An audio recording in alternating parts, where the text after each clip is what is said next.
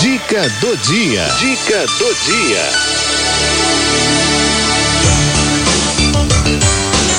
Saúde da mulher com doutora Carolina Delage. Saúde da mulher traz a doutora Carolina Delage sempre, né, com assuntos importantíssimos para nós mulheres. E ela tá também respondendo, né, algumas perguntas de vocês, quer dizer, refletindo, né, sobre algumas sugestões que vocês enviam pra gente. Hoje já tem mais uma aí.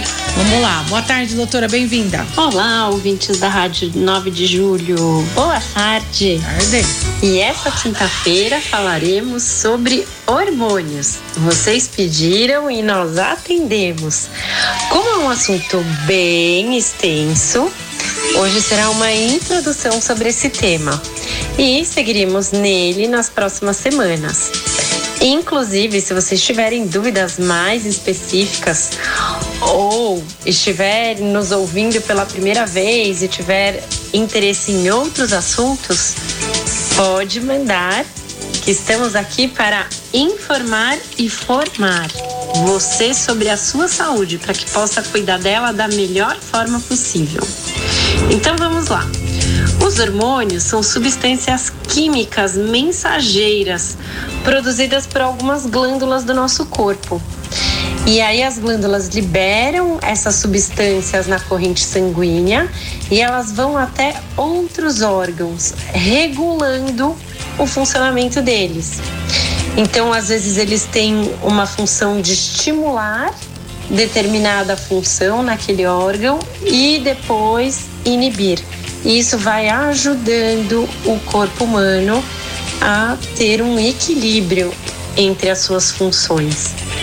Alguns exemplos de hormônio: nós temos o hormônio de crescimento, o hormônio antidiurético, a tiroxina, adrenalina, glucagon, insulina, estrogênio, progesterona, prolactina, testosterona, são vários hormônios. E hoje, então, eu quero comentar sobre os mais conhecidos. Importante lembrar que eles são produzidos em glândulas. Então, vamos primeiro explicar que glândulas são essas. Na cabeça, nós temos duas glândulas, o hipotálamo e a hipófise. Nelas, a gente já tem a produção de alguns hormônios, de algumas dessas substâncias químicas que vão atuar em outros órgãos, em outras glândulas, como tireoide, a glândula que fica no nosso pescoço, adrenal, é uma glândula que fica em cima do rim, o pâncreas, os ovários, o testículo. Todos esses órgãos são glândulas que produzem substâncias químicas, que são os hormônios, que vão ajudar a regular o funcionamento do nosso corpo.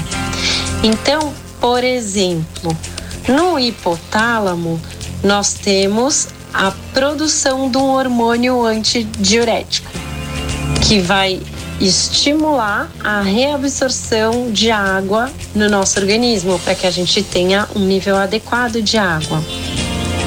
Na hipófise, nós temos a produção do hormônio de crescimento, que atua nos nossos ossos, estimulando que eles cresçam.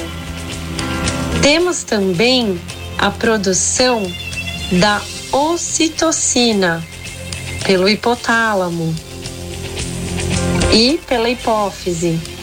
E a ocitocina, ela vai atuar durante o trabalho de parto da mulher, quando ela vai dar à luz, faz o útero contrair para ajudar o bebê a nascer. A tiroxina é um hormônio produzido pela tireoide e vai ajudar a regular o metabolismo do nosso corpo. Quando ele está desregulado, a gente tem várias consequências, como ou aumento da frequência cardíaca, ou muito sono, ou intestino preguiçoso, ou queda de cabelo, ou unha quebradiça, ou perde muito peso, ou ganha muito peso. A tireoide regula várias funções do nosso corpo. Então, os hormônios produzidos por ela são bastante importantes.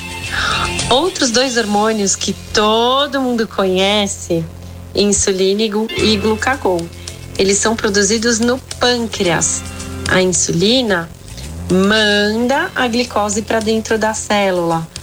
O pâncreas ajuda a aumentar a taxa de glicose no sangue. E assim esses hormônios vão regulando a quantidade de açúcar nas nossas células e no nosso sangue, para que a gente tenha energia para fazer as nossas atividades.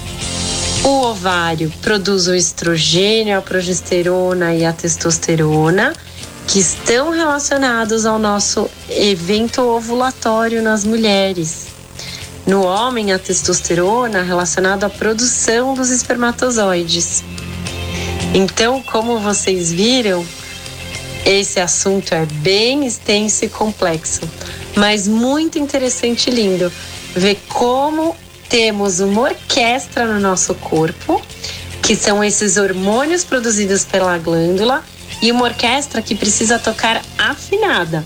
Porque quando ela toca desafinada, quando a gente tem uma irregularidade em qualquer uma dessas partes hormonais, a gente começa a ter um desequilíbrio no nosso corpo. E a gente começa a ter as doenças.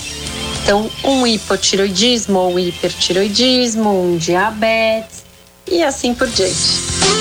Gostaram do nosso tema? Muito. Mandem suas dúvidas e continuamos a semana que vem. Até muito. lá. Obrigada, doutora. Doutora Carolina Delage, sempre muito prestativa com os nossos ouvintes. Olha, se você aí, né, tem alguma dúvida, quer que ela aborde algum tema, só entra em contato aqui com a gente, a gente caminha para a doutora Carolina e ela manda para nós, tá bom?